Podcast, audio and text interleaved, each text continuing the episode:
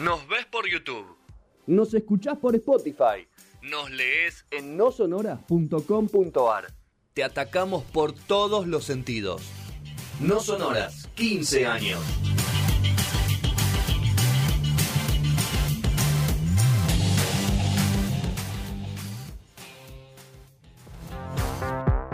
Estar al tanto de lo último en la tecnología es cada vez más difícil. Pero eso no achica a Gastón Shapiro. No te quedes afuera de la revolución 3.0. Arranca la columna de tecnología en 3, 2, 1. El T800 cada vez más cerca.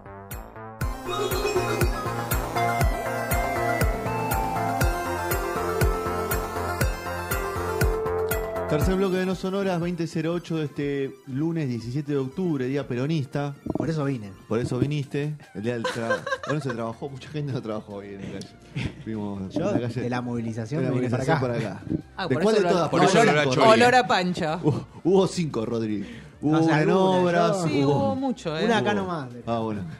Bueno, eh, vamos a hablar de un youtuber, pero del más, del más poronga. Vamos a hablar de el youtuber. El youtuber. Hoy, por, hoy, hoy 17 de octubre de 2022, eh, es el eh, youtuber más popular o el que más suscriptores, seguidores tiene en el mundo. Ok. ¿sí?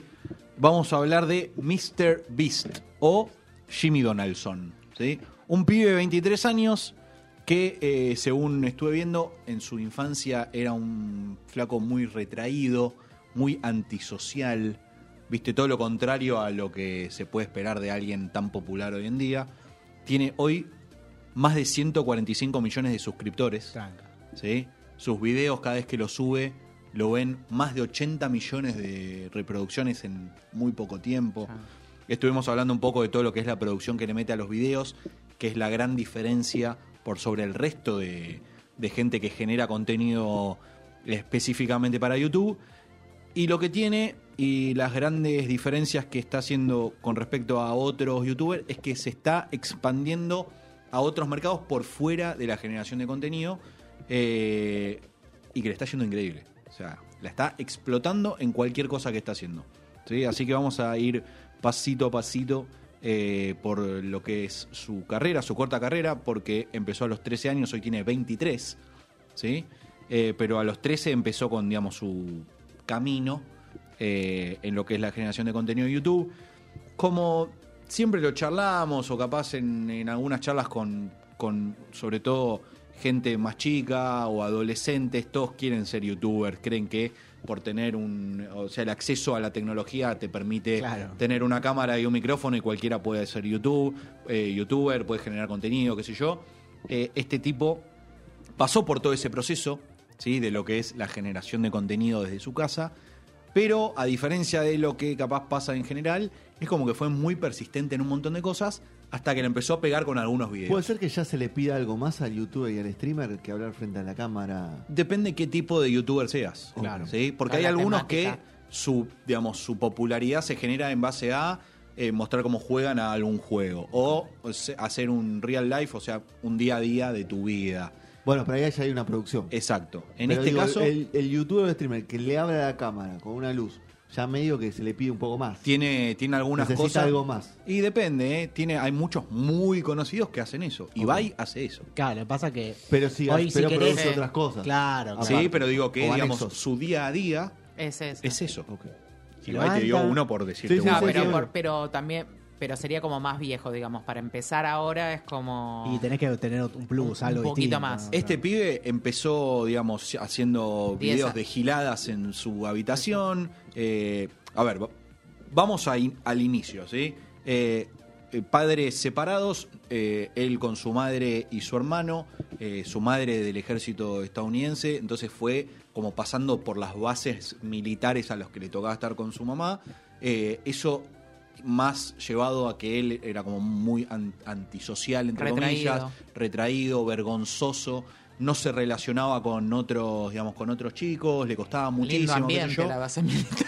Bueno, pero digamos Igual que hay muchos común. hijos de militares Sí, que están en la sé, misma, pero ¿no? bueno, Estados Unidos para hay- un pibe retraído. Es como súper común esa infancia. Sí, Total. ¿Qué es lo que pasa? Eh, le gustaba mucho el béisbol, ¿sí? un deporte tristísimo, pero Hoy defienden los yankees del próximo eh, eh, le gustaba mucho el béisbol. Pero, ¿qué es lo que pasa? Ah, se ve que era muy bueno o tenía como mucho mucha proyección de ser bueno. No sé hasta, hasta qué nivel. ¿Qué hacía? ¿Picheaba o.? Era bateador. Ah, era bateador. Eh, y de repente, cuando tenía 10 años, le encuentran una deficiencia en el Oh. intestino. ¿sí? Eh, no recuerdo exacto cómo se llama esa enfermedad, que no le permitía eh, absorber los nutrientes de una Mm. mejor manera. Y es como que directamente, digamos, le pasaba la comida Claro, digamos, sí, sí, sin sí. nada, ¿viste? Pum, de una. Pasaba de Eh, sí, entonces tenía irritado un montón eh, partes del cuerpo, qué sé yo, lo que le impedía tener una dieta normal, lo que le impedía tener energía, lo que le impedía, en definitiva, eh, dedicarse, digamos, con más seriedad eh, al béisbol. ¿Qué es lo que pasa? Eh, fanático de los deportes o de ver deportes, lo único que hacía era consumir ESPN, ¿sí? que, que pasaba todo, digamos, Todo. todos los deportes todo el tiempo y Y lloraba Gallardo. Claro, como lloraba Gallardo. y consumía YouTube. ¿Sí? Pero nosotros estamos hablando del 2008, Claro. en ese momento, en donde YouTube no es lo que es hoy en día. Había algunos generadores de contenido, había videos, qué sé yo, no es como hoy, era Y no mucho... estaba Instagram, ni no, no, estaba no, nada. 2008, Por eso. recién iniciaba Facebook hace poquito. Claro. Había algunas cositas. eh, y es como que, eh, nada, encontró como un lugar en el mundo de- en donde podía hacer algunas cosas eh, en base a lo que le daba a su mamá o plata de algunas giladas que iba haciendo. Los amigos, Sí. los amigos milicos Los- de los mami ami- me- exacto. me plata. Se compró, digamos, su primera computadora, que era una computadora nefasta. En parte de los videos muestra algunas cosas de la computadora, qué sé yo, en donde empezó a hacer eh, videos dentro de su habitación, a hablar sobre cosas, jugar, que esto, que lo otro. Eh, en, ese, en ese momento es como que eh, la mamá no entendía qué es lo que hacía y creía que tenía amigos imaginarios porque Ay. hablaba con la cámara. ¿sí? Entonces él estaba en su habitación hablando, qué sé yo, pero no pasaba nada. Eh, de repente es como que se da cuenta que no tenía más ganas de, digamos, de estudiar, no, no, no, no le interesaba, quería, quería, no, quería vivir de hacer videos de YouTube. ¿Sí? Entonces poco a poco se fue profesionalizando un poco más, comprando gilada, eh, cámara, micrófono, ¿Comprando gilada eh, no, eh, luces, viste, de todo. Eh, hasta que en un momento la vieja le dice, tipo, ¿qué onda esto, boludo? O sea, ¿qué, qué está pasando? Le, le cuenta como que él, nada, le gustaba hacer eso, pero hasta ese momento es como que era solamente un pasatiempo porque no le generaba nada. Tenía, no sé, Era muy chico también. 10 ¿no? suscriptores. Un Claro, nene, un nene. Termina la secundaria y la madre lo obliga a ir a la universidad, como toda madre. Le dice, pues ya, vos tenés que ir acá, papu. O sea, no, no, no, hay, no hay otra cosa, qué sé yo. Eh, él dice, ok.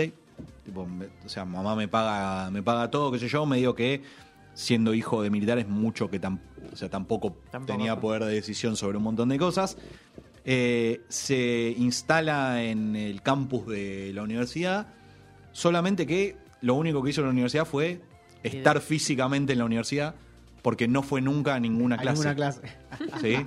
Lo único que hizo fue estar instalado en su habitación, seguía tratando de, digamos, de velar la forma de generar un contenido que sea relevante para que la gente tenga ganas de verlo. ¿sí? No iba a clase. Nunca. Jamás fue a clase. Nunca, Nunca jamás. sociabilizó este chico. Muy poco. En ese momento se hace amigo de quien hoy es uno del, El digamos, dos. del entourage, del, del Es- grupo. Es muy lindo el entourage que Sí, del grupo que lo sigue, que se llama Chris. ¿sí? Un chabón que tiene un par de años más que, que Jimmy, que Mr. Beast. Y eh, medio que entre ellos eran de los pocos nerds o de gente retraída o como lo querramos llamar, que les interesaba el tema de YouTube y de generar contenido. Entonces entre ellos se cagaban de risa haciendo boludeces, eh, jugando, haciendo videos que no tenían sentido en ese momento y no la pegaban. O sea, la verdad es esa. No la pegaban, no la pegaban, no la pegaban. De repente, eh, ¿qué es lo que pasa? Empiezan a hacer eh, un reto personal en el que Jimmy dice, durante los próximos tres meses, o sea, los próximos 90 días, sí o sí voy a subir un video por día. No hay otra. Subo un video Es por esa. día de algo diferente o algo Como distinto. productividad full. Se lo puso como un objetivo personal. ¿sí? Eh, algunos tenían un poquito más de Producción. de producción. La producción era muy chica, alguien que no tenía ingresos, qué sé yo. eh, muy bobadas, muchos chistes internos, eh, jodas entre ellos, qué sé yo. No logran despegar. Y de repente el video por el que se, digamos, se empieza a hacer famoso o empieza a hacerse conocido, o el video que más viral se hace al principio, es un momento en el que él agarra y dice, es por acá. O no sé, no sé cuál es la idea que se le puede haber ocurrido, porque por acá, el video es totalmente una, una soncera, que es él contando del 1 al 100.000.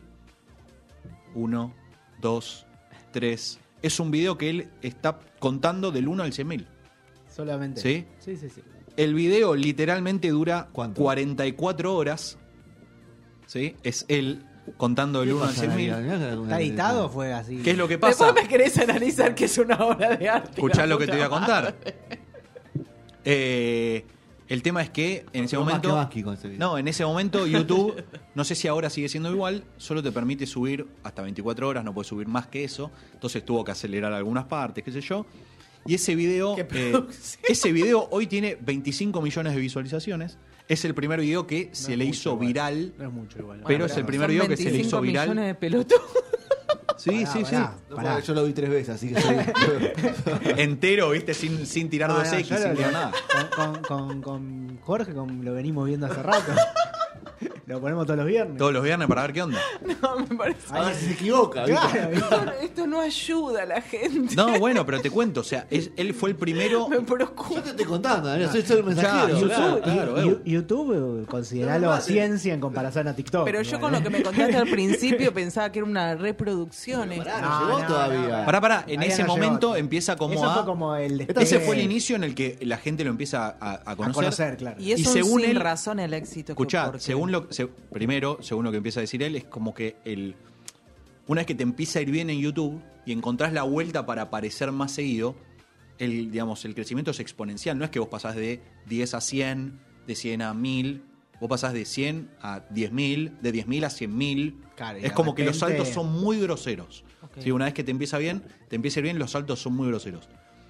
Se da cuenta que tiene que encontrar la vuelta para Tener mantener un este video así. mantener eh, digamos El número. eh, estar estar ahí eh, empieza a ser de los primeros en hacer videos de reacciones de otros videos de YouTube Claro. entonces empieza a agarrar a otros generadores de contenido que en ese momento estaban digamos más pegados más eh, eh, con más seguidores más vistas empieza él a hacer Las, co- las, reacciones colaboraciones. Sí, ¿no? pero en este caso era, Claro. yo veo el video de Rodri que tiene 20 millones de reproducciones y es un video mío viendo el video de Rodri. Claro, sí, sí. Entonces, al estar así, empieza a, de alguna A manera, mí no hacer me gustan las cosas. reacciones, pero se, se, se usa. Pero escuchá, Sí. hasta ese momento no había, hacía, claro, no había había. Veamos juntos el video de Fue, Gaspi, por ejemplo. claro, fue de los primeros en hacer esto, ¿sí? Y es como que le empezó a encontrar la vuelta a una historia que hasta ese momento no, no existía. Empezó a encontrarle la vuelta al algoritmo. Exactamente. En ese Claro. momento llega a sus primeros eh, 30.000 suscriptores. Tranqui, Tranqui. Está bien, tranquilo, Es qué sé yo. pero- Y aparece la primera empresa que dice, "Eh, che, está interesante esto que estás haciendo. No es una gran locura, pero es como que tenés tu nicho de mercado que te sigue haciendo las boludeces que vos haces. Era un microinfluencer. Exactamente. Entonces en el 2017 aparece la empresa Quid, ¿sí? que es una dedicada a lo que es coleccionables digitales, capaz un poco relacionado con lo que estaba diciendo Ana hace un rato. Y agarra y le dice, escuchá, eh, me interesa lo que estás haciendo, ¿sí? tengo 5 mil dólares para que vos nos hagas publicidad en el próximo video. Él hasta ese momento recibía Claro. cero, Claro. era todo de él, digamos. Vino One 5 mil dólares era tipo... Vino One vino, vino casa de apuestas y le Exacto. Eh, Como y pasa él, con todos los y él, eh, dicho por él mismo, él estaba tipo en hojotas en el, en el garage de la casa. eh, y dice, no, 5.000 no, 10.000. Y los 10.000 los voy a usar para dárselo al primer vagabundo que me cruce en la calle y voy a filmar cómo es eh, este video. ¿sí? Ese video es el que vamos eh, a poner de fondo mientras estoy hablando, en el que aparece un Mr. Beast eh, más pequeño todavía, cara de nene.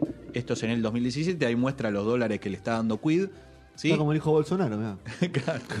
Entonces No agarra y dice... este no. Dice, yo ni siquiera es que me voy a quedar con esta plata. Sí, voy a ir a la calle, voy a agarrar a mi amigo Chris con una cámara y voy a agarrar a un vagabundo en la calle y le voy a dar estos 10 mil dólares. ¿Sí? solamente con la condición de que no lo gaste en drogas ni alcohol. Entonces ese video es realmente el video que Claro. se hizo increíblemente viral, ¿sí? De este personaje, ¿sí? No solamente viral, sino que, eh, digamos, la recepción del público que lo veía era No espectacular. creer, no lo podían creer, ¿sí? Porque era el, el Era primero como que Santi hacía esto Maratea, pero. pero a otro nivel. ¿sí? Era el primero literal que hacía este tipo de situaciones que Tal mostraba, cual. digamos, mostraba que le entraban, que le entraba plata, pero que a él no le interesaba usarla para, cosas propias, tipo miren mi nuevo auto, miren mi nueva casa, Cada o él lo lo que podría sea. haber digamos, armado toda su producción. eh, digamos, bueno, me compro una cámara mejor, hago todo. Absolutamente. para- o sea, me, me hago una estructura, bueno, porque con 5 mil dólares en. En- en Podía haber un comprado, montón de plata había, podría haber mejorado su, todo, digamos, todo. su- Y él apostó al, al algoritmo, por decirlo de alguna forma. Con esto rompo todo. En realidad, no. No apostó al algoritmo, No, sino sé, que, pero me- que, que el video hoy, iba a en- ser. Y, hoy con el, con el diario del lunes, sí, Claro. porque fue el inicio de todo, digamos, el tipo de videos que hace hoy en día. ¿Qué es lo que pasa? Eh, ese video o esa situación de agarrar un homeless que estaba pidiendo plata, el clásico que tiene el cartel en la calle y qué sé yo, eh, ahí lo vemos, digamos, que se está cagando de risa con el micrófono que dice que se escucha pésimo, era todo lo que podía hacer hasta ese momento. Está en OJ, Está en OJ. pobre. Este es el primer video de Mr. Beast, un clásico yankee que, que entra, un- está en un Walmart ahí. Eh, Compró un fierro. total, Y después fue a- Vamos a ahí está, fierro. ahí lo vemos caminando Le fue a dar al homeless diez al lucas. homeless que está ahí. 10 lucardas. Agarra y dice que ese video le cambió la vida literal porque sintió, digamos, un nivel de felicidad y satisfacción que no lo sentía con ninguna otra cosa que haya hecho en la vida. ¿Sí? Como que ver la cara, esto dicho por él, ¿no? Ver la cara de, de- de felicidad o el- el- la luminosidad en los ojos del tipo cuando le dice, che, vos lo estás necesitando, yo te doy esto, eh, le cambió la vida, literal. Y también le cambió la vida porque se hizo tan viral y se hizo tan, digamos, la recepción de la gente que lo veía se hizo tan increíble que esto fue el inicio de una masificación de videos en los que a él le entra plata y en vez de quedárselas para él, lo que hace es Regalarlas. regalarlas. Sí. ¿sí? El siguiente paso después de esto fue, eh, le entraron, eh, la misma empresa le dio 10 mil dólares eh, de vuelta y en vez de quedárselo, él pedía pizzas por teléfono y les daba, no sé, un, eh, una propina de 500 dólares. Y era la reacción de los tipos que le venían a traer, a traer la pizza y cómo le decía, tipo, te doy 500 dólares. No, pero ¿qué? Y, que y la pizza así- salía 20 y, el y era la reacción de esos tipos, ¿sí? Y empezó a subir y a subir y a subir. Aparte que estamos viendo ahora, Gastón, la toma es malísimo. No, Está claro, de está re lejos. No había ni concepto de. Olvídate. No, no hay nada, no hay nada. Dicho por la madre, eh, también es como un inicio de. de nada, de, de- de este, de estas ganas de utilizar su, digamos, su, su canal para el bien de otro. Ahí está con Cris, mira, ahí está Cris. Ahí está Chris en el, en el video. ¿sí? Eh, Nos quedan dos minutos. Vamos a tener que seguir en segunda parte. como vos Sí, me digas. sí, sí. merece segunda parte. Esto, digamos, esto recién empieza porque eh, a lo largo del recorrido de, de este tipo de videos en el que él regala Siempre la- sus su, ingresos, su formato es de ser un... una gran parte de, Solidaridad. de- de su formato inicial, digamos, fue eso. Pero ni siquiera es solidaridad, porque hay algunos que sí son solidarios. Él, como decía Fede, eh, va a un. eh, en- después de un huracán, va a un supermercado, compra todo lo del supermercado.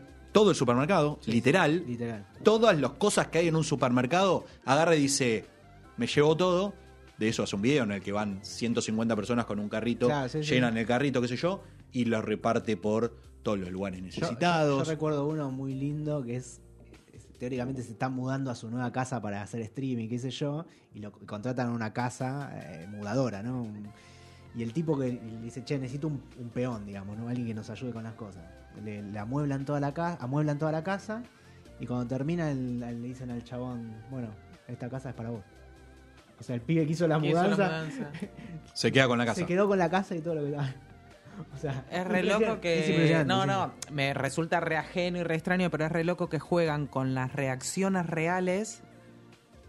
O sea, lucran con eso, que me parece genial porque aparte es una buena causa, sobre una plataforma donde lo real. o sea, Es raro. Pero. Es voy- raro. no, es, es que llega a otros niveles No, sí. muchísimo más eh, increíbles que solamente Porque van a la reacción a de la, una persona. de, de la cara de un tipo que eh, le das una propina. Un- Uno de los videos también muy piolas, que fue cuando fue todo lo del juego del calamar, él organizó su propio juego del calamar. Sí, eso lo vamos a ver más. Impresionante. Lo, vamos a ver Una más produ- Ahí sí adelante. una producción y no Claro, sé cuánta después, plata después que repartía. pudo, que subió, pudo hacer algo con un poco más de ideas. No, lo que tiene es que él empezó, digamos, haciendo como mano a mano de te ayudo a vos que Claro. lo necesitas. Después eran algunos como eh, se cruzaba en la calle con alguien y le decía Lo eh, te, algo, te ¿no? doy un te doy tenés cinco minutos para comprar todo lo que encuentres en este lugar.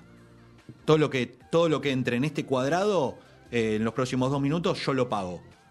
¿Sí? ¿Lo podías necesitar o no? Entonces to- vos veías a la gente corriendo por el local poniendo todas cosas, qué sé yo. Esos eran como un formato de, eh, de todo lo que era el tipo de videos que hacía este muchacho. Después empezó a crecer y a darse cuenta que su canal de YouTube y la llegada que tenía este tipo era grosera. ¿sí? Y sus ganas de ayudar también es como que van aumentándole. Yo ya sé que puedo ayudar a uno, puedo ayudar a 10, puedo Sí, que ayudar a también, 100. no, y también como ¿sí? negocio vería que te- para mantenerse ahí tiene que tener cierto impacto. se dio cuenta que vos tenés que man- no solo mantener, sino que cada vez vas subiendo la vara, porque te das cuenta que podés hacer un poquito más, podés hacer un poquito más, podés hacer un poquito más.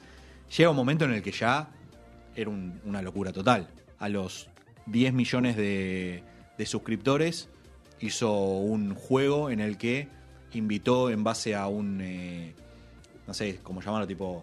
eh, eh, un- una preselección, Ah, sí, una- preselección de seguidores, qué sé yo, se llevó a 40 tipos a una isla que había Ah, comprado y después de varios juegos el que se, el que ganó se ganó la isla. Ponele. No, no, no. Una Se ganó una isla privada. Los ¿entendés? ricos no, no tienen problema. Los ricos no piden permiso. No piden permiso. ¿La viste esa, esa serie? De esto es solo en inicio porque hasta ahora estamos Sí, hablando sí, de cosas sí. frívolas o de alguna giladita, pero hizo muchas cosas relacionadas al medio ambiente y a la ay- ayuda, Claro. sobre todo de post desastres A Juli le va a naturales. bien, entonces, ¿sí? Eh, con el tema de bueno inundaciones, huracanes, etcétera, etcétera, etcétera.